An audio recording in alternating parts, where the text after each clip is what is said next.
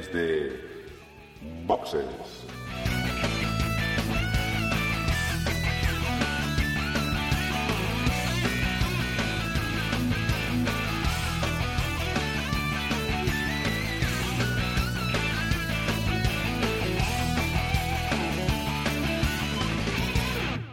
Muy buenas y bienvenidos a Desde Boxes Podcast, un podcast de Fórmula 1 que hoy va a repasar lo sucedido en el Gran Premio de China, una yo creo que muy buena carrera con eh, una victoria eh, dulce para Fernando Alonso. Ah, pero antes de decidir yo si ha sido una buena carrera o no, porque soy, soy eh, alonsista y estoy condicionado, eh, lo mejor será presentar a los que me acompañan, a mis amigos de podcast, que hoy estamos todos menos eh, Osvaldo, que le ha sido imposible pues ni siquiera ver la carrera. Fíjate lo importante que sería lo que, está, lo que estaba haciendo. Am, vamos a buscar pues opiniones más críticas, como por ejemplo la de Agustín, que sí puede estar esta noche. Muy buenas. Muy buenas, pues para los aficionados seguramente una gran carrera, pero si se lo preguntas a Weber, creo que no va a guardar un grato recuerdo de esta carrera. Pues seguramente, seguramente sí, porque eh, bueno, tendremos, tendremos para hablar. Yo creo que podemos hablar, tener nuestro propio capítulo de Red Bull de lo sucedido este fin de semana, ya no solo en, en carrera, sino también en, en calificación. Y quien está ahí siempre, quien nos trae pues eh, las crónicas de la calificación y los entrenos, es Emanuel, a quien saludo. Muy buenas noches. Hola Gerardo, hola a todos, ¿qué tal? Pues antes de empezar, como tú decías, la verdad es que ha sido un, fin de semana en general eh, y, lo, comenté en el previo que, esperaba que no lloviera ni nada de esto y afortunadamente en China fue todo sobre ruedas, sol y buen tiempo durante los tres días. Y, y a hora de, analizar el Gran Premio, la verdad es que viene bastante bien eso. También me, acompaña Jorge. Muy buenas noches. eh, bueno, nos podrá contar lo, que se siente cuando, se vuelve a ver a Fernando Alonso en el podio, ¿verdad? Muy buenas, sí, además hace tiempo que no grababa con vosotros, así que retomo con la grabación con una grandísima carrera, no solo de Alonso, que ha dominado, que hablaremos ahora, sino que creo que ha sido muy entretenida también en lo que ha tenido por detrás de él.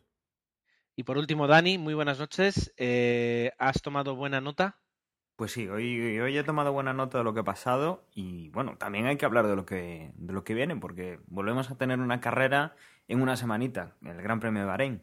Efectivamente, este es un podcast combinado eh, en el que podremos hablar pues, de lo sucedido y lo que va a suceder en el próximo Gran Premio. Pero para eh, poder hablar de ello, primero tenemos que comenzar a hablar de este Gran Premio de China. Así que lo que vamos a hacer va a ser parar, respirar un momento y comenzamos.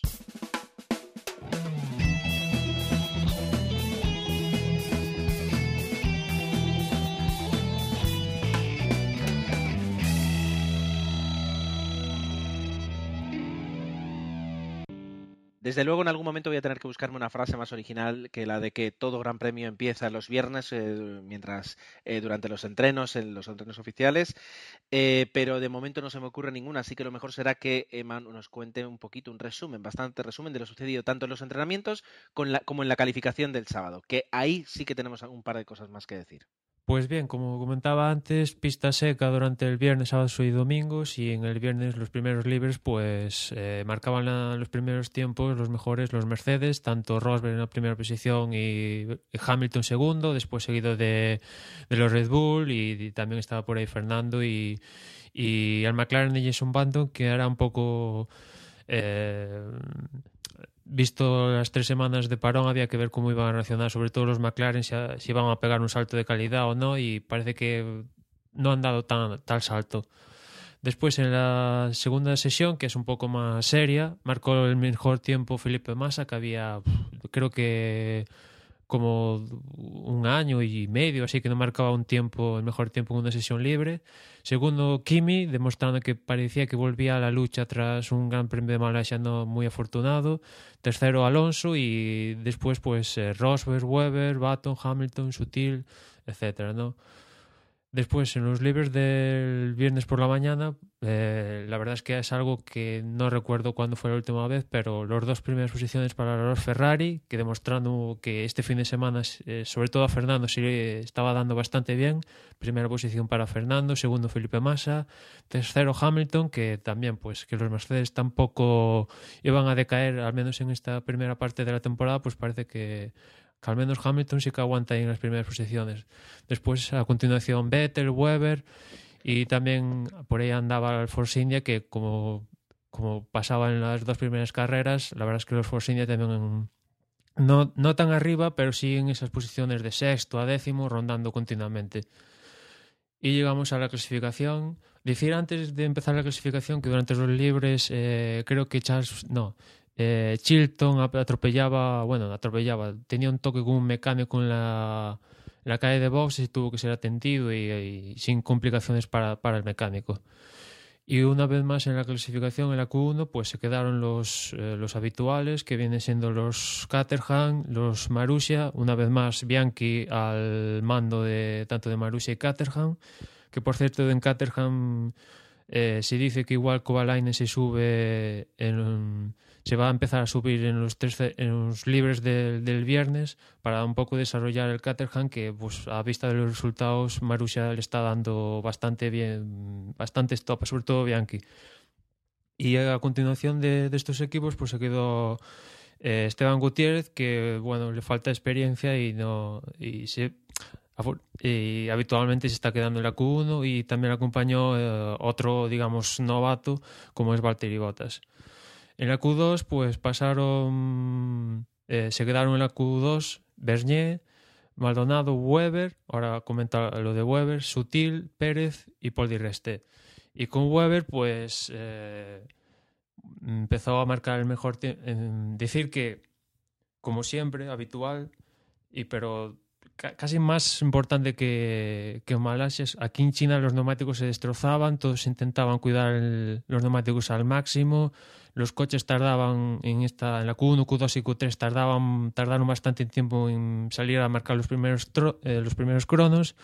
Y bueno, pues Weber marcó un crono inicial y a la hora de, de, volver a la pista, pues en Red Bull se equivocaron con la carga de combustible, la bomba no suministró lo que tenía que suministrar y Weber se quedaba sin combustible casi al final de, de la vuelta y no podía llegar al box y con lo cual, pues evidentemente el tiempo que marcó que marcaba hasta la fecha no iba a ser suficiente como pasar a la Q3 y aparte de eso, como al quedarse tirado en pista, pues no, no podía continuar con la Q2 y y ya empezaron un poco las suspicacias de en vista de lo Malasia que si Red Bull un poco iba a la contra con Weber, etcétera, que, que eso sí que lo comentamos después de acabar con resultados.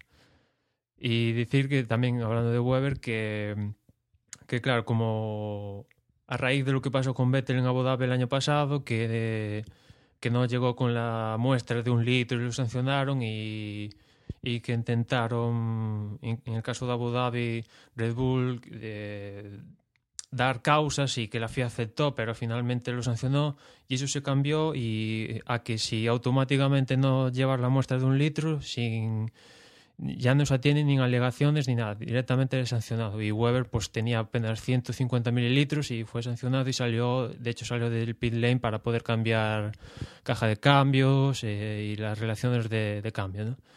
Finalmente, en la Q10, pues décimo fue Nicole Hulkerberg, la verdad bastante buen papel, después en carrera comentaremos que también estuvo ahí luchando.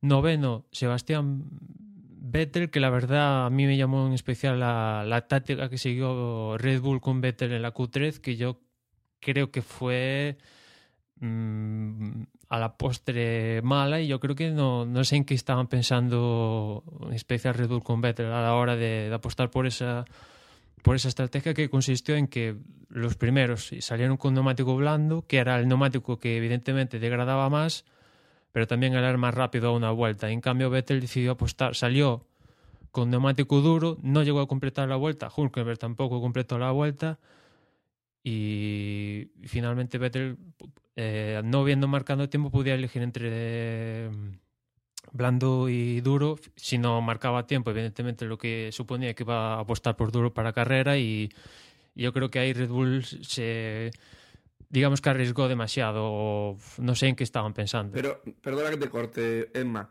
pero también puede ser que, que Red Bull está empezando a tener problemas serios, ¿no? Y que ahora a priori, claro, ya sabemos a posteriori, mejor dicho, ya sabemos cómo quedó la carrera, pero en el momento de, de, la clasificación y, y, bueno, esta estrategia de Vettel, que también la hizo Baton, eh, nos decía, qué raro que, que Vettel, siendo el, el, que mejores poles ha hecho en, en, los últimos años, en general ha sido el que mejor ha clasificado, arriesgue la clasificación para, para esto, ¿no? Yo, la verdad, en el momento, en el sábado, cuando vi la clasificación, mmm, no lo vi tan malo como luego, bueno, pues no le ha salido tan bien como quería, aunque tampoco, bueno, ahora hablamos en carrera. Yo, yo sí. creo que esto con Vettel es, es, lo que da a las caras esta elección de, de, de, Red Bull con Vettel para mí es que tienen serios problemas de neumáticos y, y decidieron apostar por una táctica más para carrera que, que sobre todo clasificación. Y yo a la postre, viendo la carrera, creo que el tema de, los, de la estrategia, mirando lo que pasó con tanto Hamilton, Alonso, Raikkonen y también con Vettel en cierta medida, creo que fue un poco arriesgar, porque aparte salía noveno, podía haber un toque en la primera curva, etcétera. Y yo creo que era que, pues eso, la estrategia era un hándicap viendo que Vettel, pues no sé, si llega a salir con blandos, igual podía, no sé, entre los cinco primeros seguro. Ya, pero, esas... pero si, si, saben que les va a durar la, las vueltas, o sea, las ruedas tres vueltas y van a tener que entrar, aunque al final se van a poner no de novenos, van a salir de, de, de últimos prácticamente, porque van a entrar en tráfico. Con lo cual, lo que demuestra es eso, que, que, que tiene muchos problemas, como los tiene también McLaren, y, y, y, lo que hicieron fue arriesgar, fue una estrategia muy arriesgada. Sí, y como tú comentabas, por delante de Vettel también acabó Baton, Baton que también apostó por un, pues eso, los neumáticos duros, pero él sí completó la vuelta, aunque fue un tiempo abultado, sobre todo para quedar por delante de Vettel y Hunkerberg, ¿no? Séptimo, pues quedó un poco, la, un poco, entre comillas, la sorpresa de este fin de semana, ¿no? Ricciardo, que quedaba séptimo, después también acabó séptimo en carrera y la verdad pues, pues bastante bien. Fue el primer coche de, un Red Bull, entre comillas, eh, de toda la parrilla. Sexto, Roman Grosjean, que no sé cómo veréis vosotros, pero parece que digamos que ha dejado al margen, al menos de momento, el Grosjean de Bélgica y cosas así. Y, y cierto es que no logra podiums ni está cerca, pero al menos sí que se está posicionando con cierta estabilidad, ¿no? Quinto, Felipe Massa, que esta vez más, este, esta vez en China no pudo con Fernando Alonso, se tuvo que conformar con una quinta posición. Cuarto, Nico Rosberg. Tercero, Fernando Alonso, que pues o, una vez más, pues al menos estaba en segunda fila, que ya prometía. Segundo, Kimi Raikkonen, que volvía, pues eso, antes lo comentaba que tras Malasia, que no estuvo bastante bien, pues aquí en, en China sí que estuvo bien. Y pole la primera con Mercedes para Lewis Hamilton, que pues eso, si no está Vettel, es raro que la pole no vaya a caer a Hamilton y pues cayó para Hamilton. Bien, pues eh, es curioso porque durante muchos durante muchas carreras pues hablábamos de, de, de la pole y cuando se la llevaba pues eh, Red Bull muchas veces en, en, en el volante de, de, Sebastián Vettel, algunas otras en las de Mark Webber, pues hablábamos pues por una parte de lo que había ocurrido en, en clasificación, pas, pasar a lo que luego pasara en, carrera, es decir, decíamos, bueno, pues Vettel primero, tal cual, Fernando quinto, etcétera, y luego a partir de esa situación eh, nos planteábamos lo que había sucedido durante la carrera. Y esta una, vez, una cosa, Ger. El One More Thing, por supuesto, sí.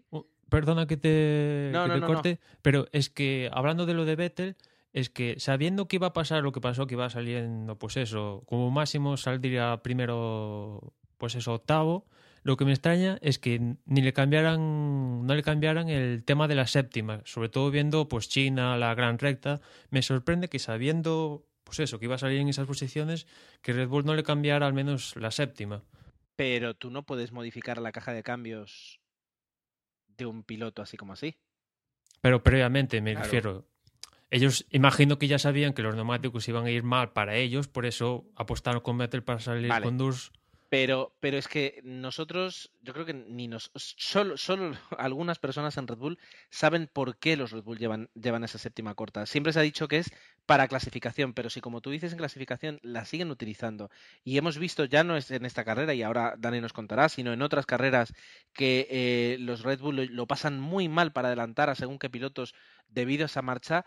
Algo más hay, algo más hay que hace que, que, que trabajen con esa marcha, eh, con, ese, con ese cambio.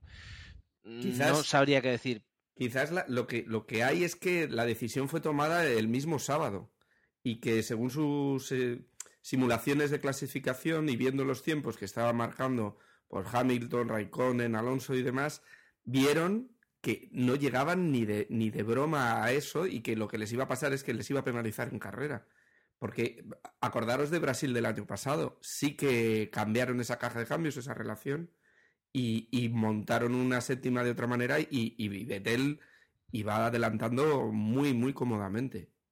Sí, yo estoy con, con Jorge que vieron que Vettel no iba a conseguir la pole, lo iba a tener difícil y decidieron arriesgarse a esta estrategia y pues eso, pues arriesgarse con la estrategia, pues eso, ya puestos en clasificación, porque de hecho a Weber sí que le cambiaron, pues como decía antes, eh, para salir, salir de pit lane por eso, pues le cambiaron, aparte de la caja de cambios, eh, el tema de la relación.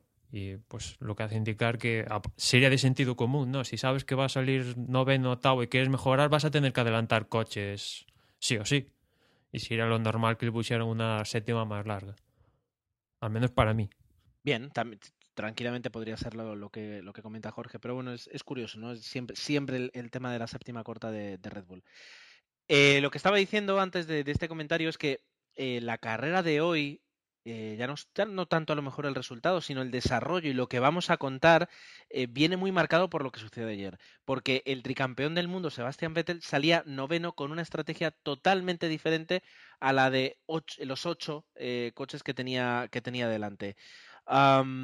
Eso, eso va a hacer que, prácticamente toda la carrera pues, se, se desarrolle de una forma diferente a la hora de contarla y viene marcado por esta clasificación.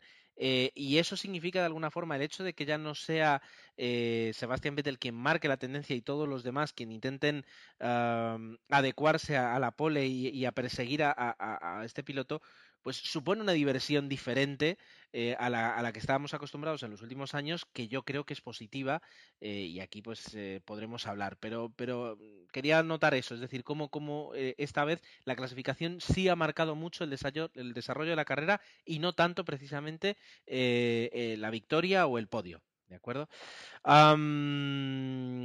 para pasar a la crónica de carrera, pues tenemos que hablar con Dani. Dani, ¿estás ahí? Pues sí, aquí estoy ya preparado pues para, contar lo que pasó esta, esta mañana, hora peninsular, ¿no? Eh, como dices, bueno, pues el, tema de, ver a Vettel utilizando una estrategia nueva, pues era, era un aliciente.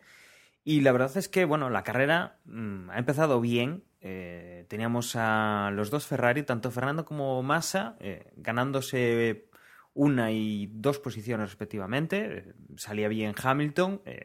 Fernando adelantaba a Kimi, que Kimi ha hecho hoy una salida bastante regular porque ha perdido varias posiciones y Felipe Massa pues se ponía de, la quinta posición, pasaba a la tercera posición. Ahí, ahí Dani, al parecer, eh, con Lotus eligieron un sistema de salida que no le daba feeling a, Kimi, que al parecer Kimi lo, se lo dijo a Lotus durante la vuelta de reconocimiento, dijo que no le daba buena espina el, el sistema de arranque que, eligieron en Lotus y bueno, a la postre, como tú dices, pues le pasaron los dos Ferrari como motos. Pues sí, pues sí, perdió esa, tercera, bueno, esa segunda posición, eh, más o menos en las primeras, en los primeros giros mantenía a duras penas la, la cuarta posición y la verdad es que vimos pues unas, eso, unas primeras vueltas en las cuales pues eh, los Ferrari tiraban hacia adelante, eh, veíamos pues que, el McLaren de el McLaren el Mercedes de Lewis Hamilton mantenía durante un rato las primeras posiciones pero eh, tenía ciertos problemas para desembrazarse de los dos coches rojos que sí que iban abriendo un poco más de hueco por detrás no así que veíamos un poco de, de lucha relativamente fácil en estos compases tanto por delante como por detrás bastante adelantamiento veíamos eh, salir a Weber del, pit, que ya en la primera vuelta pues eh, se, decidían a cambiarle los neumáticos, salía con, con los eh, neumáticos blandos, que se demostró que tenía muchísima degradación, y ya pues en la primera vuelta iba último y de perdidos al río, estrategia distinta a la de todos los demás, pues cambiaba los neumáticos duros para pues quitarse el, el suplicio de los neumáticos blandos, ¿no? Eh, también, pues eso, en el equipo Red Bull iban, aparte de la estrategia distinta de, de Sebastian Vettel, también les tocaba la estrategia distinta de, Weber. En las primeras vueltas, pues eso, eh, Fernando atacaba a Hamilton, finalmente conseguía pasarlo muy pronto, en la vuelta 5 eh, ya iba en primera posición, bastante cómodo, Massa también pasaba a Hamilton, y empezaban, bueno, pues los primeros cambios con esa gente que también tenía el neumático blando, ¿no? En la vuelta número 6, muy pronto, los dos, los dos Mercedes, primero el de Hamilton, segundo el de Nico Rosberg, entraban a cambiar los neumáticos, a eliminar pues la tara de los, de los blandos. La verdad es que lo hicieron relativamente bien porque aunque no iban en el, en el tiempo justo como para que Hamilton ya estuviera saliendo cuando Nico estuviera entrando en, la zona de pit, pues sí que Nico pudo levantar un poco el pie y, no tuvo que esperar detrás de, de los, de los eh, mecánicos pues para que le cambiaran las ruedas. Eran, como digo, pues los primeros de las primeras posiciones que hacían ese cambio Fernando pues eh, buscaba un poco asegurar, aunque parecía que tenía buen feeling con, los neumáticos duros, que los estaba manteniendo, bueno, con los blandos en este caso, que los estaba manteniendo relativamente bien, pues eh, ha intentado cubrir posiciones, ya que veía pues que, los Mercedes iban a, darle guerra. Felipe Massa eh, no, no, hizo la misma técnica que, Nico Rosberg, entró en la, siguiente vuelta. Y bueno, a partir de ahí, pues ya teníamos a, los cuatro primeros, cinco primeros con neumáticos duros, estos pues eh, pilotos que, tenían más posibilidades de ganar y que bueno pues veíamos que, Fernando y Lewis Hamilton iban bastante bien habían salido muy bien fuera de, un tráfico relativo estaban obteniendo un muy buen resultado de esos neumáticos pero que Massa por ejemplo que, había estado muy bien durante el fin de semana durante los libres en esa segunda en esa segunda sesión que nos comentaba Manuel, quedando primero en una clasificación que lo había hecho bastante bien. Eh, yo creo que es aquí, en este punto, que, sale con, cierto tráfico de, ya no de doblado, sino de, coches que todavía no habían cambiado, pues sí que se encuentra bastante atascado entre ellos y, lo frenan muchísimo. Quien estaba frenando a Vettel, que era pues uno, una de las sorpresas positivas de esta carrera era Nico Hulkenberg, eh, que bueno, eh, según iban entrando los primeros, había hecho una buena salida y se había ido colocando pues detrás de ellos y, al empezar el baile de, de, neumáticos pues había llegado pues a segundo, primera posición y que tenía eso, a Vettel detrás, Vettel que era incapaz de pasarlo por lo que, posiblemente por lo que comentábamos, ¿no? Tema de, de esa séptima que no era lo suficientemente corta como para coger la velocidad rápido y aunque el coche, pues al final de, la línea, sobre todo de la recta trasera de, China, que era donde estaba el primer DRS, eh, ahí conseguía alcanzarle, eh, después la verdad es que no, no tenía espacio suficiente como, como, para pasar, llegaba muy tarde a esa, a esa primera, bueno, a esa curva de, esa recta. Durante estas primeras vueltas, bueno, pues eh, tuvimos ya el incidente de, Weber en el cual, bueno, intenta adelantar a Bernier, eh, Vettel le seguía. Eh, Weber, pues bueno, se tira el interior de la curva. Bernier no lo ve. En un lance de carrera, pues Weber se lo lleva puesto. Destroza pues parte del, del morro, lo, toca un poco. No llega, no llega a tener tanto problema con el, con el morro, pero tiene que cambiarlo. Vettel se libra de milagro de, de verse involucrado en, un accidente en plena curva que, podría, bueno, pues haber cambiado un poco el resultado, ya no tanto final, sino el mundial, habría sido pues eh, bastante interesante ver qué, habría pasado si Vettel iba un poquito más pegado a Weber o atacando a Weber. Pero bueno, eh, Weber tenía que ir para, para boxes, hacer ese, ese cambio del alerón delantero que iba un pelín tocado.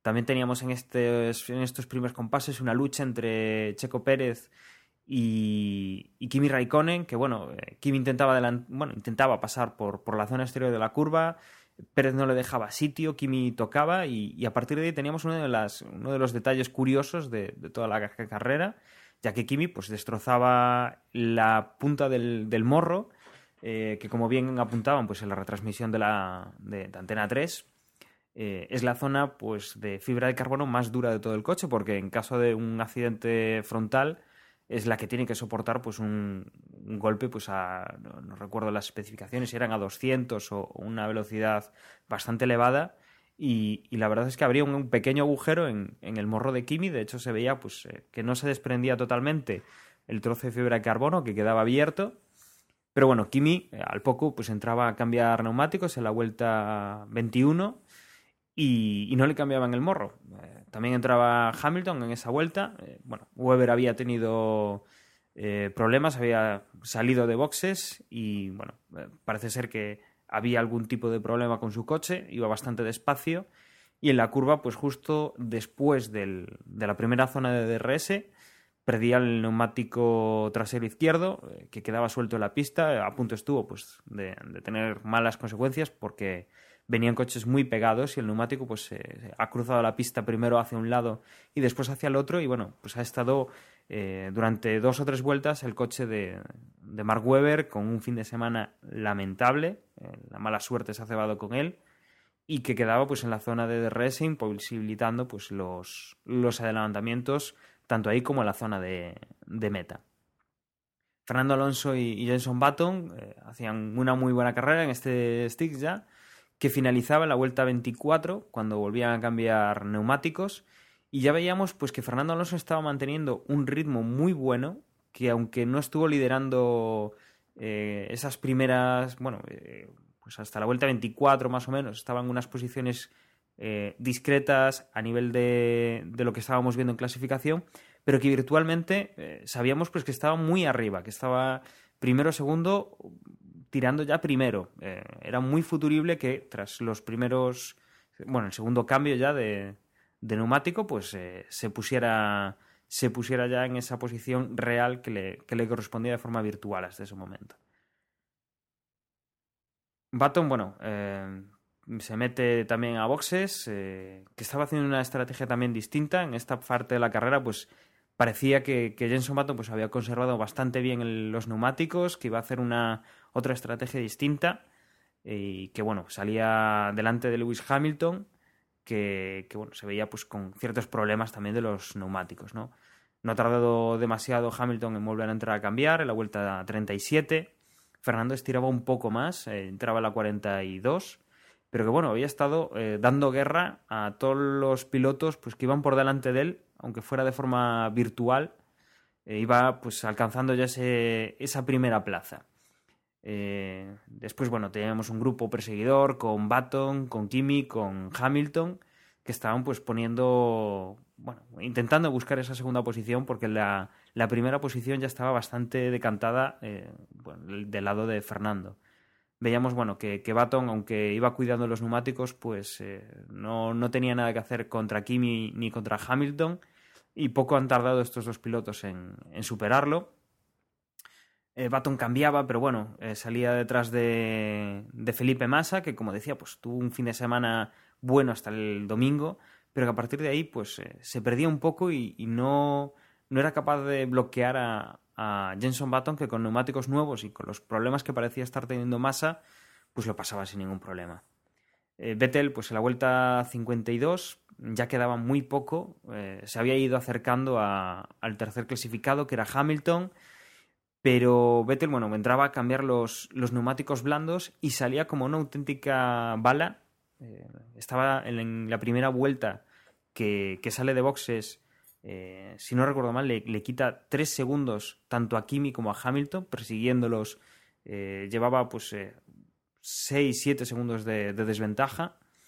Y la verdad es que se, se, estaba echando encima. Hemos tenido pues hasta la, la última vuelta, ha estado achuchándolos y la última vuelta sí que ha ido, ha ido a por Hamilton. Kimi, bueno, estaba un poco más seguro, pero Lewis Hamilton lo ha pasado mal y de hecho pues eh, han llegado a la línea de meta eh, casi casi peleando. Eh, si, si, Hamilton hubiera tenido que dar una vuelta más en esa línea de meta ya habría sido adelantado antes de llegar al, al final. Pero bueno, finalmente pues Alonso, que iba con muchísima tranquilidad por delante, ha quedado primero.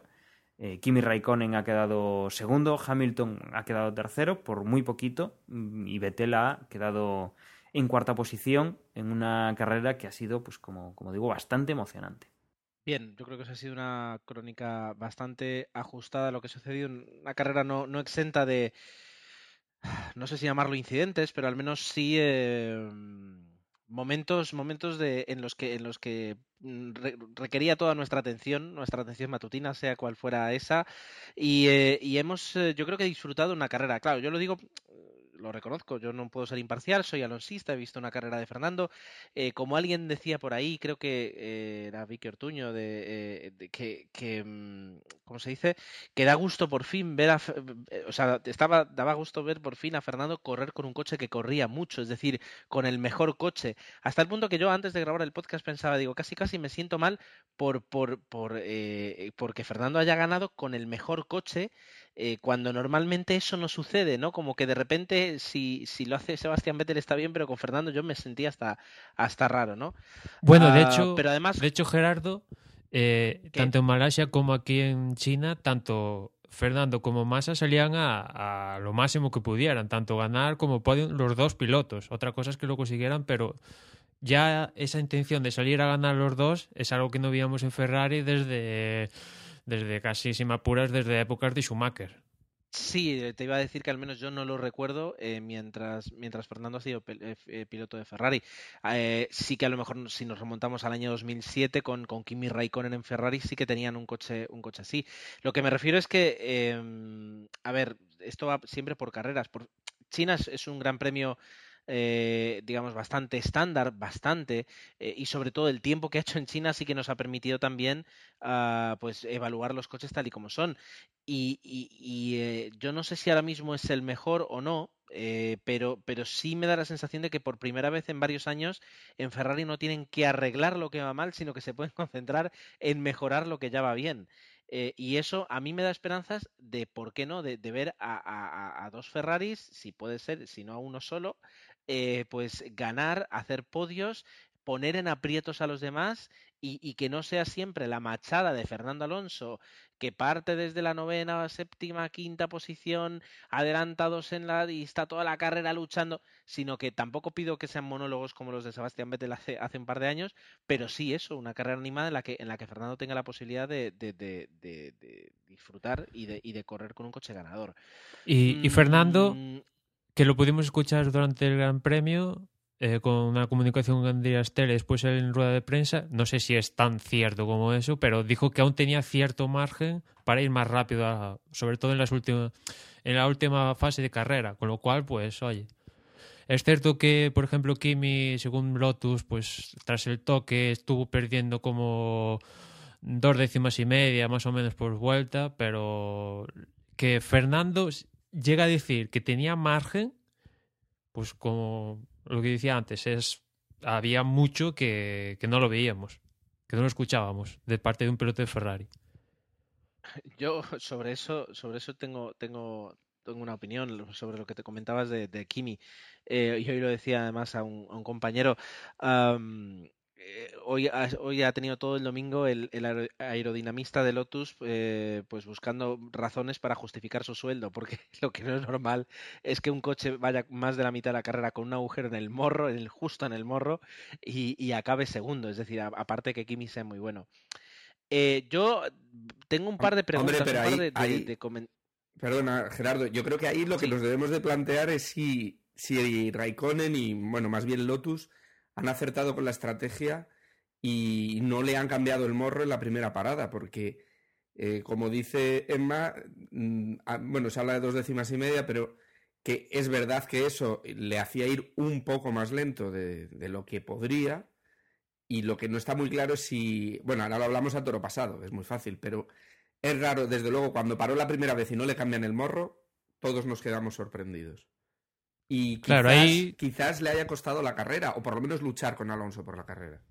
Claro, eso es un poco ficción, habría que verlo, pero claro, Lotus les compensaba perder aproximadamente 5 segundos más en la parada que, que Kimi siguiera, pues eso, en, en, Exacto. en, la pista con el, con el morro tocado, o les compensaba mejor no, no perder esos 5 segundos y que Kimi siguiera no al ritmo más rápido que pudiera, al no tener el coche perfecto y seguir al menos en la lucha con Hamilton, que solo aseguraba, pues es un segundo, tercero.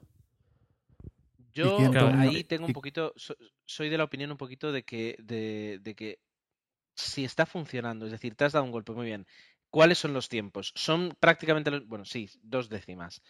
Eh, si entras en box, puedes hacer un cambio muy rápido, un morro, que pueden ser lo que tú dices, Emma, cinco segundos pero también se te puede quedar atascado, más cuando es un morro que ha recibido un golpe frontal, que es decir, que la pieza va a estar más que encajada y puedes estar 20 segundos eh, para cambiar ese morro y no te merece la pena. Entonces, ¿está funcionando? Sí. ¿El coche corre? Sí. Pues eh, déjalo correr. No tiene nada que ver esto con, por ejemplo, el, el, el, morro de Fernando, que ibas col, con una pieza colgando y eso no podía, no podía estar más tiempo ahí. Lo que iba a decir de todas formas es que, eh, iniciando un poquito mi, mi, mi, mi comentario de carrera, mi, sí, mi comentario es, tengo dos preguntas. Eh, por una parte, ¿hasta qué punto le afecta a Massa eh, el entrar después de Fernando y salir, digamos, en el tráfico en el que sale. Quiero decir, porque eh, entran con muy poquitas vueltas, ahora no recuerdo si son una, dos o tres vueltas de, de diferencia, pero creo que entran prácticamente una vuelta, una vuelta detrás de, de, de, Fernando Felipe Massa. Eh, Dani, ¿tú lo, ¿tú lo recuerdas eso? ¿O alguien sí, por recuerda? ahí. Creo que en la vuelta siguiente o los dos siguientes. Creo que es en la vuelta siguiente o en las dos, como mucho, ¿no? Um, de todas formas, decir... eh, Gerardo Massa después de la carrera dijo que él durante todo el fin de semana no se encontraba muy a gusto con el neumático medio y que justo después en esta parada que tú comentas, al cambiar a medios tras los blandos, el neumático tenía graining y creo que por ejemplo Fernando sí que es que tu tuvo degradación evidentemente, pero no, no creo que llegara a tener graining, en cambio Massa sí. Y yo creo que es el margen de Pirelli es un pues es un estilo de, de piloto diferente, eh, cualquier parámetro diferente hace que el rendimiento sea de Fernando arrasar o Massa quedarse con el mismo coche, quedarse a 40 segundos al margen de la diferencia de piloto, a 40 segundos de su compañero de equipo. Justo eso era lo que, lo que iba a plantear, Pero, es decir, eh, perdona, yo no, yo no a voy meter, a decir que simplemente... Iba a meter otro dato. Yo creo que el problema de Massa no ha estado tanto en el primer cambio, en el primer stint, sino en el segundo. Eh, en el primero más o menos han entrado, ha entrado primero Alonso y luego ha entrado él, y sí se ha metido en tráfico, pero donde verdaderamente ha echado a perder la carrera no ha sido ahí, que ya iba, ya iba empeorando, sino que ha sido en el segundo, en el que ha metido eh, muchísimo antes que Alonso. Eh, fácil, cinco vueltas antes que Alonso. Y entonces sí que se ha metido ya atrás de todo y, no ha podido, se ha quedado atrás y ya no ha podido remontar. Vale, vale, puede ser, puede ser. Lo digo porque, porque eh, me, niego a creer que simplemente, eh, pues eso, pues la, la conducción fuera mala o, o, o, que volvemos a tener al Massa que teníamos antes, cuando yo creo que, que, que nos estamos encontrando este año con un, con un Felipe Massa diferente. Pero con un coche tan bueno no, no veo motivos para para tal, para tal, uh, tal diferencia. Sí es verdad que luego esta vez, este, eh, bueno, hoy Fernando ha adelantado a quien ha querido prácticamente y a Felipe le ha costado muchísimo más. Si es un tema de que no se siente cómodo en el circuito y con esos neumáticos, bueno, perfecto. Pues vamos a pasar a la siguiente carrera. La segunda, la segunda cuestión que quiero aquí plantear y luego ya pues es ¿qué pasa con, con Sergio, o sea, lo, los mexicanos, digamos, de, la parrilla? Sergio Pérez y Esteban Gutiérrez. Eh, Sergio Pérez en McLaren de momento no está demostrando nada. No, o sea, no sé, o sea, ¿por qué creéis? ¿Cuál, cuál puede ser eh, la causa de, ese bajo rendimiento? Es verdad, el McLaren no está para, para echar chispas y desde luego si vienes, Jenson Button conoce muy bien la escudería y conoce muy bien el coche y le cuesta, pues me imagino que, que, a Sergio Pérez más todavía. Y ahora mismo ya criticarle sería injusto, pero, pero ¿por qué creéis que, que tiene tan bajo rendimiento? Y luego Esteban Gutiérrez, tiene nivel para estar ahí porque mmm, la verdad, es decir, todavía no veo nada positivo, así como por ejemplo a, con tres carreras a Pastor Maldonado y al propio Sergio Pérez sí se le veía que prometía. ¿Que, ¿Cuál es vuestra opinión? Pues un poco eso, yo creo que hay que darle quizás un margen a, a Pérez por lo que dices, porque McLaren está metido en un tremendo hoyo en el que arriesgando muchísimo y con Baton y pues eso, con un piloto de la casa arriesgando y demás, bueno, pues, pues ha llegado séptimo, que, que, que bueno, ¿qué le vamos a hacer? No, no quinto, ah, quinto, perdón. Sí. Pero, pero bueno, dices, no han podido hacer más y, y creo que Pérez eh, no solo tiene eso, sino el cambio de equipo que, que, también le, le, influye. En el caso de, de, de este hombre, de, de, Gutiérrez, pues la verdad, lo poco que hemos visto, las tres carreras que hemos visto, no hemos visto nada, nada positivo. Yo creo que aparte, tú lo comparas con Maldonado y Pérez, yo creo que Pérez y Maldonado estuvieron en GP2 varias temporadas y creo que no recuerdo ahora que Esteban Gutiérrez estuviera en el GP2, ¿no? Y o si ha estado, ha estado pues una temporada. Así. Digamos que le falta más experiencia incluso que pues Pérez, Maldonado, otros que han venido de la GP2 y pues le está costando evidentemente. Y sobre todo lo que no debe tener es errores como el que ha tenido hoy llevándose por delante a Sutil, que le va a costar una sanción de cinco posiciones para Bahrein. Al menos si eres novato, al menos no tener accidentes y al menos acabar las carreras. Es lo mínimo que se le puede exigir a, a un novato como Gutiérrez en este caso. Es, por ejemplo, si comparamos a otro novato, a, a Valtteri Bottas, pues tampoco es que esté haciendo la gran, la gran temporada de inicio, pero también con muchísimos problemas en el coche. Pero bueno, está ahí con su compañero, pues eh, suele quedar por delante de él, no destaca, pero ni por bueno ni por malo. Entonces, eso es el mínimo que se le pide a, a un rookie, ¿no?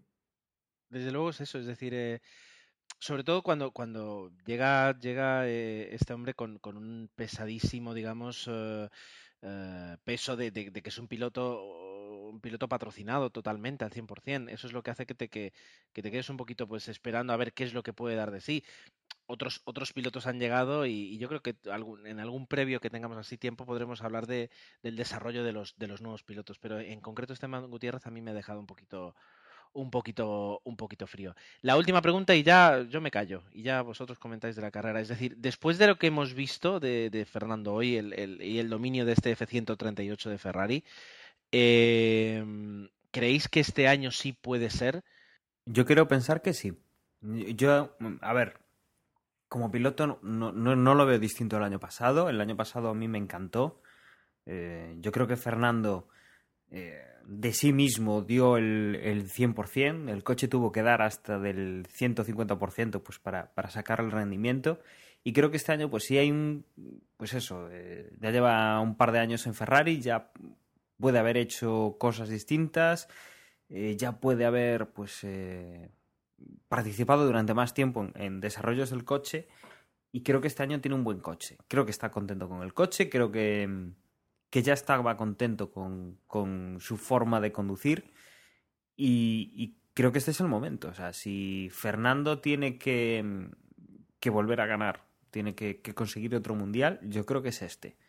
O sea, si todo va a seguir así, que vamos a pensar que sí, o sea, que va a ir evolucionando y todos evolucionarán, evolucionarán pues en mayor o menor medida. Pero yo creo que, que este sí que puede ser un campeonato en el que Ferrari lo está haciendo bien mecánicamente, Fernando lo está haciendo fabulosamente a nivel de, piloto y, y, que si no tiene problemas, pues como, como tuvo en hace una carrera, pues si no pierde demasiados puntos, yo creo que con la constancia que va a tener y con que va a conseguir pues mejores resultados de los que estaba consiguiendo el año pasado, va a conseguir yo creo que más victorias, yo, yo apuesto que sí, que este podría ser el, resurgir de Fernando y, su primer campeonato en Ferrari.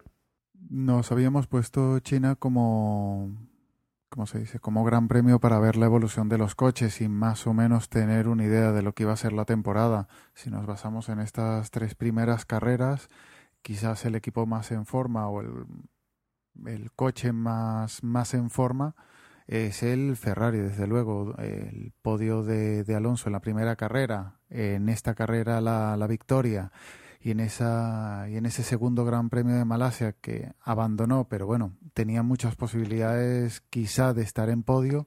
Se ve un coche que por lo menos está siendo regular.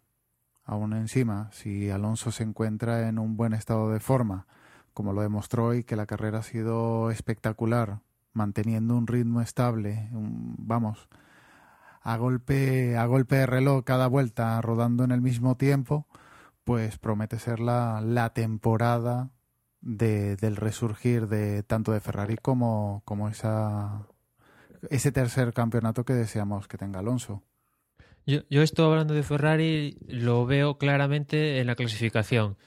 Si Fernando suele estar primera segunda línea, este Ferrari tira. Si Fernando está de, en la cuarta línea para atrás, eh, toca sufrir y rezar para que pase algo. Y tanto en, sobre todo Malasia, aquí en, en China, Fernando ha estado primera, segunda fila. Y con, vamos a ver en las siguientes carreras si consigue alguna pole que es de desear, pero si Fernando se mantiene ahí primera segunda fila, es que, como vemos aquí en China, o sea, eh, sales en segunda fila, Kimi tuvo un problema y Fernando ya está segundo. Y a poco que hagas ya, ya te aseguras un podium y a lo poco que estés un, poco el día mejor que tu rival ya consigues victorias. O sea, eh, realmente lo tienes más fácil. Hombre, yo no sería tan optimista. Yo voy a ir a hacer ahí de. Voy a hacer de malo. Eh, yo creo que, que, sí que es verdad que eh, este, este, campeonato se plantea mucho más igualado porque eh, la ventaja que ha tenido Red Bull en los últimos años, este año no la tiene. Por lo menos en principio. Es verdad que el campeonato es muy largo y tanto Red Bull como McLaren aparecerán.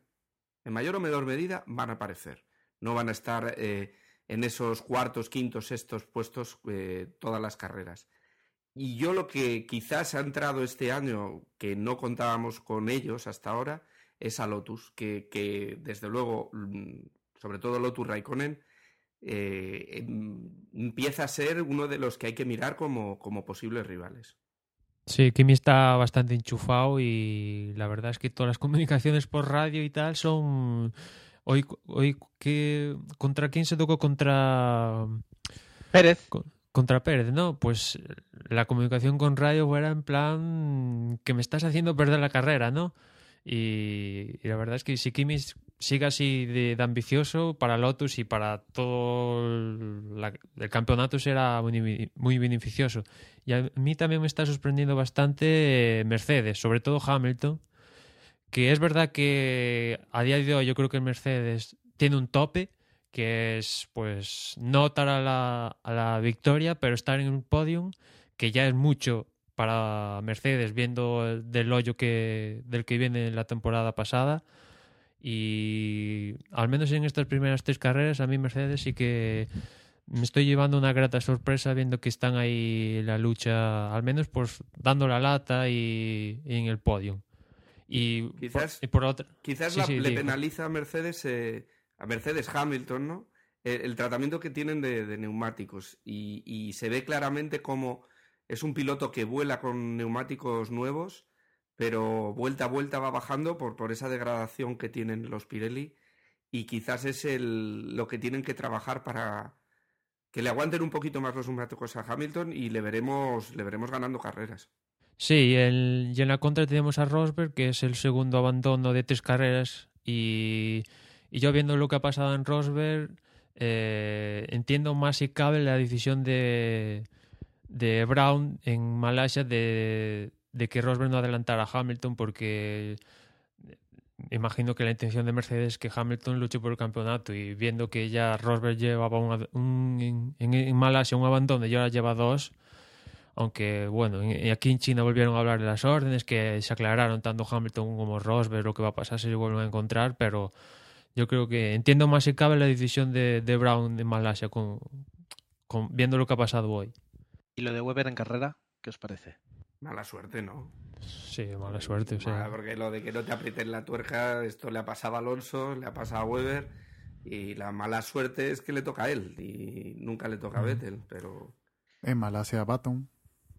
Y claro. yo, pero yo, quiero decir, eh, lo de lo de o sea, ¿por qué Red Bull no para ese coche? Quiero decir, eh, es, es sanción, de hecho creo que se ha llevado una sanción de, de creo que son 50 de hecho, dólares. De hecho, Gerardo, viendo en el, el, atestado de la FIA, dicen que le han puesto una multa solo de 5.000 euros a Red Bull porque el equipo le dijo por radio que parara el coche. Y, y eso sirvió como atenuación para que no le pusieran una sanción mayor. Y entiendo que fue de mutuo propio entonces, que Weber de ir muy lento y, y fue de mutuo propio, ¿no? de, el de seguir. Pero que el, desde el primer momento que se enteraron que había el problema con la tuerca, según el atestado de la FIA, es que el equipo le dijo que parara el coche. Sí, pero en, en, en la tele hemos visto que le decía que, que fuera despacio. ¿no? Sí, sí, sí. La, la, la, la, explicación que le pide el ingeniero es ve, ve, vuelve despacio. O sea que también los de Red Bull son listos y te dicen vuelve despacio y luego dicen para para luego la, También es decir que hasta que se vio que era el problema de la rueda, la verdad es que lo estaban haciendo bastante bien. O sea, parecía un error, no sé si es un problema mecánico o algo, pero no, no se sospechaba de, en ningún momento de la rueda hasta que vimos como la rueda saltaba, ¿no? Y, aparte de lo de Weber de todo el Gran Premio, la verdad es que pues, el fin de semana yo creo que de, los más negros para él. Aparte sale con una sanción de tres posiciones por el toque con, con Bernier, que aparte tiene guasa, que fuera justo con Bernier y que detrás de ellos dos cuando pasó el toque venía Vettel y que la rueda cuando se desprendió de Weber justo pasó cuando venían Massa y Vettel, o sea, se juntaron una serie de casualidades aquí y la verdad muy negas para Weber. Y yo creo que Red Bull tiene un problema porque lo vimos aquí en China, todo problema que tenga Weber, automáticamente la gente empieza a sospechar. Y yo creo que estar desmintiendo las sospechas continuamente, eso es un desgaste muy importante. Y es algo que el equipo, pues, no sé, tienen que, no sé, quitarse en algún momento porque no se puede vivir en la sospecha continuamente. Pero eso lleva varios años en Red Bull. Mm, casi todos los errores, eh, por mala suerte, siempre le han tocado a Weber. El año pasado creo que había sido con un morro que se lo habían quitado a él y se lo habían puesto a, a Vettel. Mm, siempre ha habido ahí como un seguimiento de lo que le hacen o de lo que sucede a, a Weber. Es decir, no, no va a desaparecer en ningún caso. Es lo que tiene, es decir, cuando, cuando suceden tantas cosas con tus pilotos que luego, pues, eh, actos fortuitos, que yo sí creo que, que casi es fortuito, desde luego, pero, pero llega un momento en que ya no, no sabes lo que es cierto, lo que no es cierto y, empiezas a dudar de todo. Em, pero bueno, ya está, es decir, más allá de, de, lo que sucedió, pues tampoco, tampoco merece mucho la pena no hemos hablado, bueno, hemos hablado hoy durante, durante cuando hablábamos de la clasificación, pero creo que merecería, merecería la pena, la pena eh, repasar. La estrategia de Vettel fue acertada o no fue acertada. Ahora nosotros, como siempre, ¿no? Todo lo pasado, todo sencillísimo, decimos que, que no, que no lo fue, pero mm, una vuelta más, tal vez, si este Gran Premio hubiera tenido una vuelta más, eh, podríamos estar diciendo que, que Vettel aquí acabó segundo eh, lo cual, pues para, para el estatus en el que está el Red Bull no, no, no hubiera sido para nada malo. Y eh, cuántas veces, por otra parte, hemos dicho de Fernando, una vuelta más y, y, los Gran Premios pues no la tienen. Pero, pero que mm, realmente pensáis que eh, no deberían estar arriesgando tanto o que sí, porque es la única forma en la que este año pueden conseguirlo o es que están cometiendo errores, como decían hoy, porque están tan acostumbrados no a ganar, sino a dominar, que cuando se encuentran en una posición fuera, pues sufren más que otras escuderías. Yo creo que lo único que podemos opinar eh, con, cierto, con cierta base, con los datos que tenemos, yo creo que sería solo esa, esa última vuelta que dices tú. Yo creo que una vuelta menos eh, con los neumáticos duros y poner los blandos una vuelta antes le habría dado una, una o por lo menos las dos plazas de la de Kimi la de, y la de Hamilton. El resto, pues igual eh, habría estado ahí, pero igual Fernando pues tenía, como bien decía él, igual tenía más que entregar. Entonces, eh, eso sí que no lo podemos saber. Yo creo que lo más cercano que podemos estar de, de poder decir algo con, con, seguridad, personalmente por lo menos es mi, mi opinión, es eso, que una vuelta antes poner los, los blandos le habría significado pues posiblemente adelantar a, Hamilton y, como mucho también a, Kimi. Mm, si vemos eh, los últimos años del Gran Premio de China, salvo el primer año de, mm, el primer campeonato de Vettel que ganó China, luego se le ha atragantado. Igual era una manera de, de no ir a fuerza a por la carrera, intentar una estrategia distinta. Eh, habláis de una vuelta menos. Eh, recordemos que la, última vuelta o las dos últimas vueltas, tanto Kimi como, como Hamilton se encontraron con tráfico. Y eso permitió también que se acercara un poquito más Vettel. Otra cosa, la estrategia no, no es del todo mala. Eh, una vuelta menos no, pero un Alonso menos, estamos hablando de, de un podio o si se escapaba algo, un, ¿cómo se dice? Un safety, tenían la carrera hecha, como pasó en Abu Dhabi. que en Abu Dhabi salían el último, un par de, de safety y ya tenían la carrera hecha, terceros, con un coche que igual no, no tenía ninguna opción. Entonces, ya, pero arriesgaron bastantes. Eh, eh, hacer una estrategia suponiendo que va a salir un safety es... Cuando, si no arriesgado es un poco suicida salvo, no sé, salvo que sea Mónaco, que ahí sí que hay unas posibilidades altas o otro circuito, pero China, que es verdad que han salido safety, pero tiene que ser un accidente o algo súper especial para que salga un safety, ¿no? Y que te beneficies de eso. Pero yo creo que ya partiendo mm, la estrategia de partida de salir con duros, yo creo que Red Bull pues, se ha equivocado en este caso, ¿no? Porque que lo haga Baton, por ejemplo, que McLaren a estas alturas no va y tal, y decidan arriesgarse, pues ya hasta lo aplaudo, ¿no? Están haciendo algo diferente para conseguir el mejor resultado que puedan.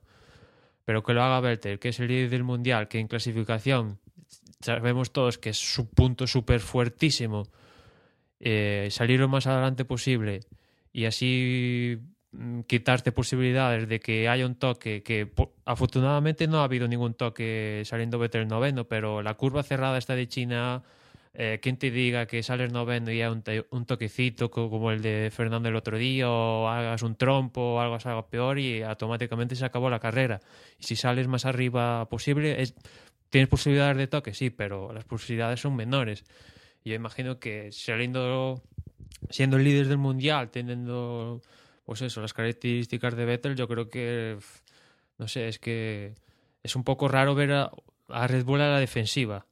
Yo, yo sí que añadiría una variable más, y es eh, la variable Hunkelberg.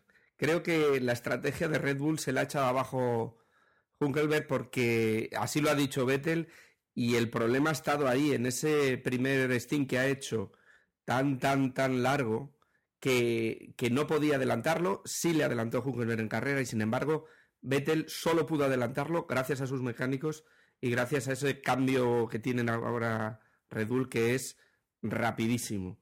Entonces, ahí yo creo que es donde se les ha ido un poco el tiempo y, sus cálculos de carrera. Pues puede ser, puede ser. Desde luego, bueno, eh, hemos tenido una carrera diferente, una estrategia diferente, no estamos acostumbrados a, a que Red Bull actúe así. Y ahora, pues, eh, por suerte, tenemos el Gran Premio de Bahrein, que en una semana eh, nos puede dar, pues, eh, una confirmación de las sensaciones que hemos tenido, o por lo contrario, pues puede crear más dilemas todavía en, en, en, nuestras opiniones sobre, sobre las diferentes escuderías y pilotos. Vamos a, mm, a, cerrar un poquito lo que ha sido esta, esta crónica y estas opiniones sobre, sobre el Gran Premio de hoy. Ah, vamos a dar los resultados en cuanto tanto de la carrera como, como el tal y como queda el campeonato, para luego ya poder hablar un poquito de, lo que va a ser el Gran Premio de Bahrein, que también hay que comentarlo, y luego ya pues eh, irnos a dormir, que, es tarde. Eh, doy doy la, bueno, pues, la lista de, de bueno, El, resultado de la carrera. Fernando Alonso ha ganado, por si alguien no lo sabía. Eh, Kimi Raikkonen en segundo y Lewis Hamilton en tercero, el podio. Y el resto de puntos, 12 eh, puntos Sebastián Vettel, 10 Jenson Button, 8 eh, Felipe Massa, 6 Daniel Ricciardo. No sé si hemos hablado, pero creo que hemos comentado poco de, de, la fantástica actuación de los Toros Rosso. Ah, en concreto el de Ricciardo, pero también el de Jean-Éric Becnier, porque, porque ha terminado también 12, lo cual es un, puesto más que digno para, para eh, un toro roso. Paul Di Resta con su Force India 4 puntos, octavo. Noveno, Roman Grosjean con eh, Lotus, dos puntitos. Y Nico Hulkenberg con Sauber, un punto. El resto de clasificados Décimo primero Sergio Pérez, décimo segundo ya decíamos eh, Jean-Éric Vergne, eh, Valtteri, Valtteri Bottas eh, tercero, Pastol Maldonado décimo cuarto, curioso que haya quedado eh, Valtteri Bottas por delante de, Pastor, Jules Bianchi con su Marussia décimo quinto, Charles Pick con Caterham décimo sexto, Max Chilton Marussia décimo séptimo, Guido van der Garde décimo octavo con, con Caterham. bueno, el resto ya pues retirados. Eh, ¿cómo, o sea, ¿qué nos deja? ¿Qué, eh, nos, bueno, este Gran Premio nos deja un par de sanciones, ¿verdad, Dani? Pues sí, ya lo comentaba Emanuel en un momento del resumen. Bueno, eh, tenemos que Weber queda sancionado con tres posiciones para, la próxima carrera y que Esteban Gutiérrez, por el choque con Sutil, queda relegado cinco posiciones en la parrilla de, de Bahrein. Luego también, bueno, podríamos comentar que, que durante la carrera hablaban de que había algún tipo de problema con, con la telemetría de los coches y que podía haber estado ocasionando pues eh, eh, falsos datos de, de, coches utilizando el DRS fuera de, de la zona permitida o, que realmente lo estaban utilizando fuera eh, sin que las limitaciones de, de, las centralitas o de los bueno, del, del hardware o del software encargado de ello pues se lo estuviera penalizando y había pues un montonazo de coches, eh, Vettel, Weber, casi todos los coches menos prácticamente de los de arriba, los dos Ferrari, que iban a ser investigados, pero que bueno, finalmente no, no han tenido sanción porque bueno, no, no, no se ha visto que, que fuera problema de que los pilotos intentaran aprovecharse de, de algún tipo de, de fallo en el sistema. A, de... a, esto que comenta Dani, es la tercera vez de tres grandes premios que la FIA tiene problemas con el tema de la telemetría con respecto al coche, que por ejemplo sirve para cuando, pues eso, hay bandera amarilla y se prohíbe el uso del DRS, pues si el, si el piloto le da el botón, pues para que no se despliegue el DRS, ¿no? Sirve para eso. Y si falla ese sistema, por ejemplo, pues falla el tema del DRS. Y aún así, la FIA avisó a los pilotos, mira, estamos teniendo problemas con la telemetría y va a salir, se va a desplegar un mensaje si en caso de que pase esto, para que no se uséis el DRS. Y bueno, eh, hoy pues ha pasado eso de que algunos pilotos han utilizado el DRS estando la zona con bandera amarilla.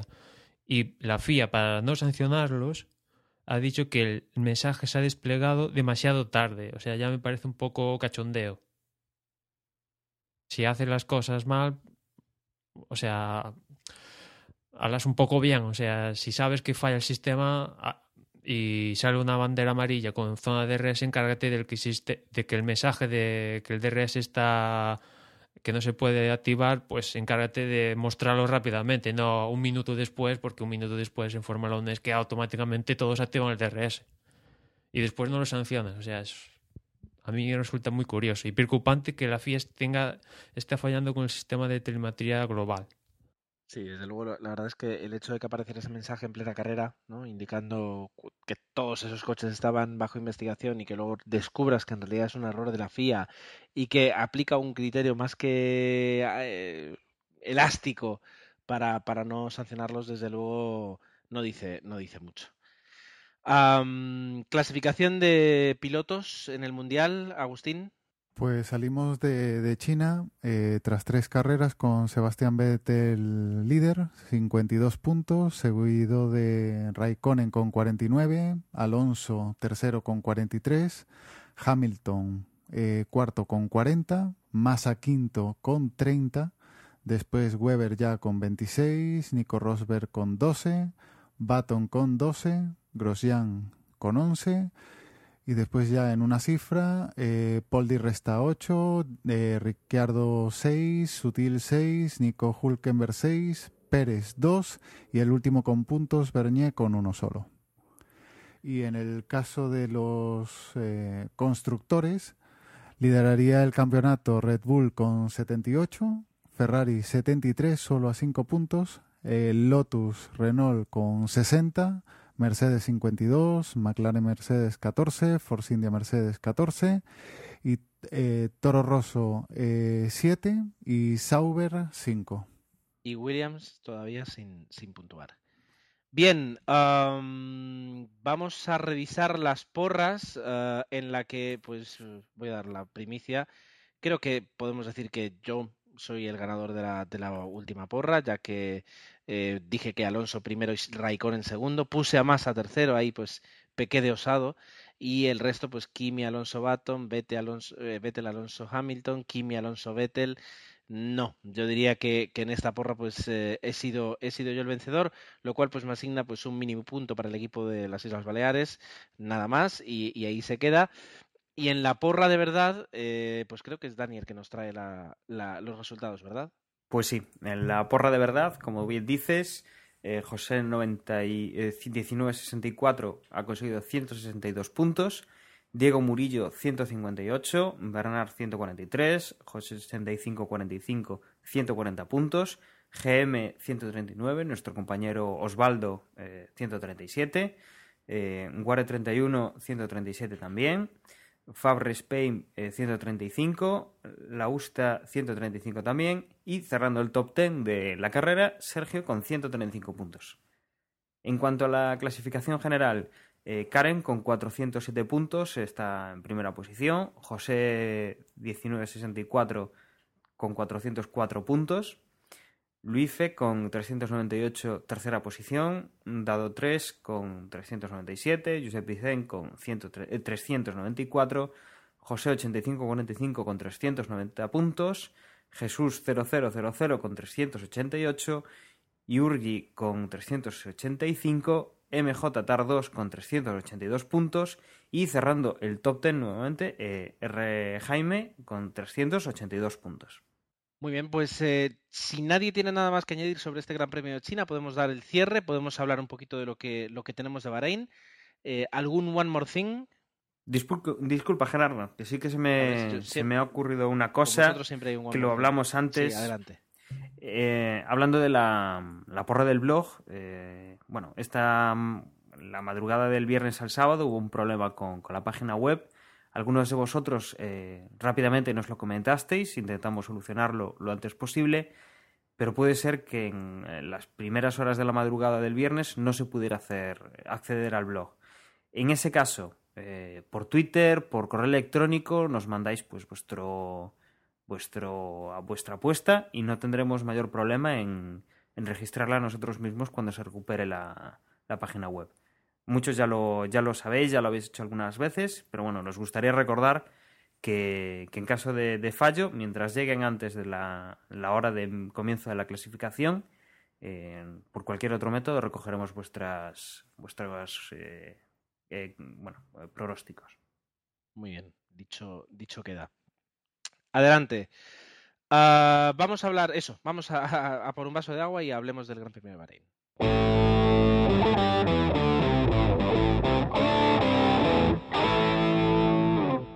Lo primero que nos encontramos es eh, con un horario ya eh, europeo, ¿verdad, Jorge? Sí, correcto.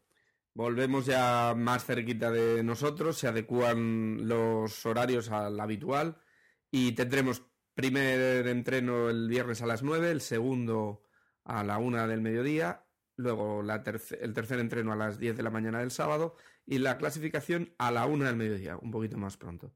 Pero ya la carrera sí que será el sábado perdón, el domingo a las 2 de la tarde.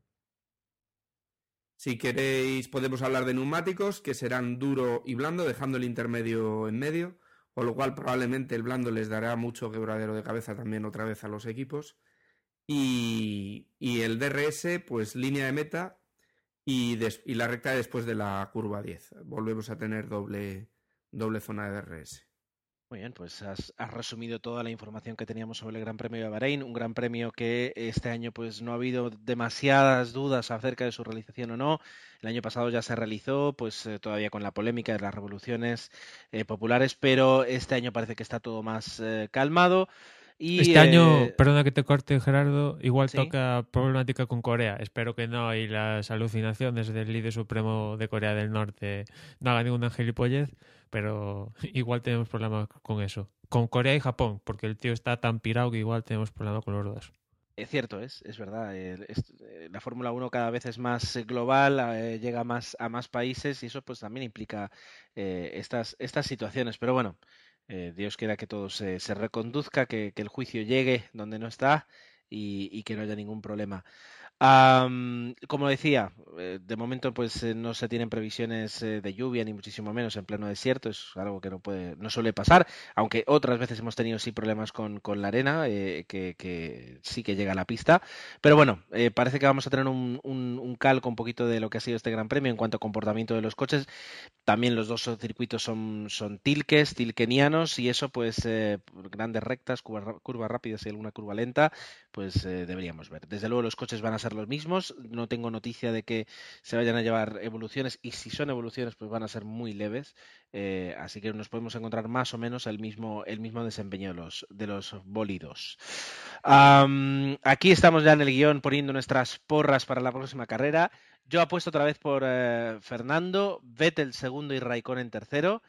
Y veo que pues tanto Agustín como Emma pues se, se, rinden a, mi tendencia. Eh, y venga, decidlo vosotros mismos. Jorge, ¿qué pones?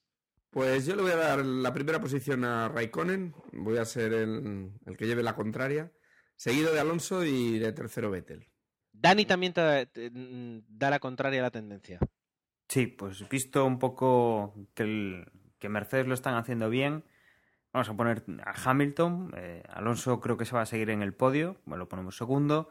Y Kimi Raikkonen, eh, la verdad es que ha vuelto, la temporada pasada lo hizo muy bien y esta temporada se nota pues que, que esos años en conduciendo los, los coches de, de rally no lo han mermado para nada y que viene muy fuerte y con muchísimas ganas, lo voy a poner de, tercero. Continuamos con Emma, que ya pues... Eh... Sí, como tú decías, pues primero Alonso, que ahora mismo yo creo que es el caballo ganador. Segundo Kimi, que la verdad me está gustando bastante. Espero que estén más cercanos en carrera, tanto Alonso como Raikkonen y ver un duelo de los dos. Y tercero, Vettel, que si, recordáis, el año pasado también no empezó muy, muy bien y Vettel ganó en Bahrein el año pasado y a ver si ha puesto con él eh, para el tercer puesto. Y por último, Agustín.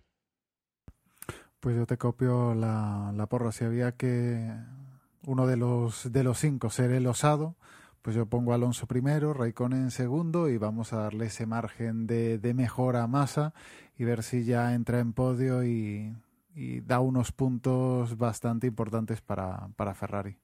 Me pregunto cuándo va a ser el día que pongamos a Massa por delante de Fernando. Creo que eso todavía en la historia del podcast no lo hemos hecho eh, y me pregunto cuándo sucederá. Bien, ha sido un podcast largo, mm, desde luego que sí. Eh, según esto, pues llevamos una hora y cuarto, una hora y una hora, sí, sobre una hora y diez, una hora y cuarto. Pero bueno, la carrera ha sido intensa, había muchas cosas que comentar. Creo que incluso podíamos haber estado comentando más eh, sobre, sobre Red Bull y sobre diferentes polémicas, pero bueno, tampoco, tampoco es necesario. El campeonato es muy largo y parece que esta diversión pues la vamos a tener durante, durante bastantes, bastantes meses. Así que por mi parte, eh, nada más.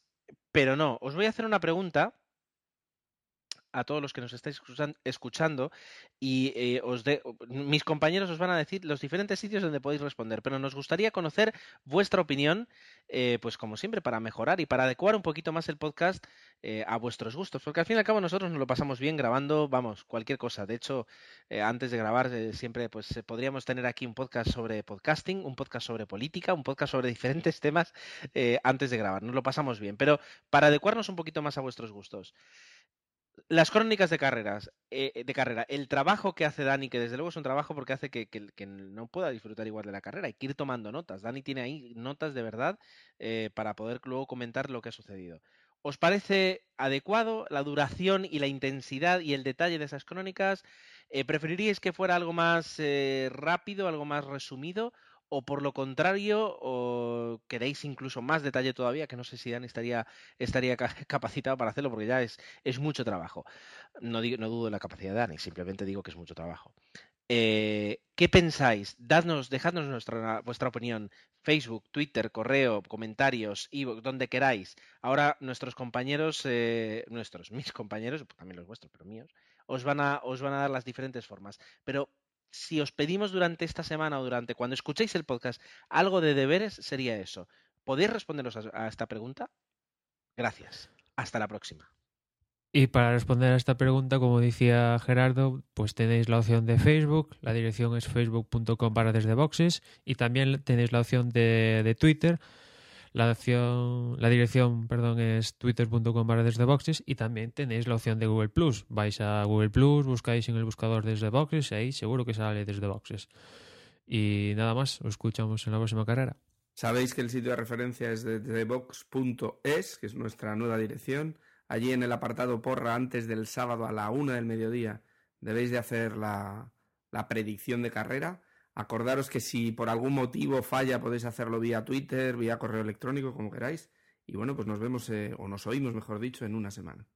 Y nada, si queréis comentarnos algo o cualquier detalle o sobre esta encuesta que estamos realizando, pues desde boxespodcast.gmail.com ahí también aceptaríamos cualquier comentario. Un saludo. Bueno, pues con esta pregunta que os ha lanzado Gerardo, con mi destino eh, en vuestras manos, Eh, yo me despido, yo me despido hasta, hasta la semana que viene con una porra de una porra, una crónica de carrera distinta o, bueno, la misma de, de toda la vida. Un saludo y nos escuchamos en una semanita.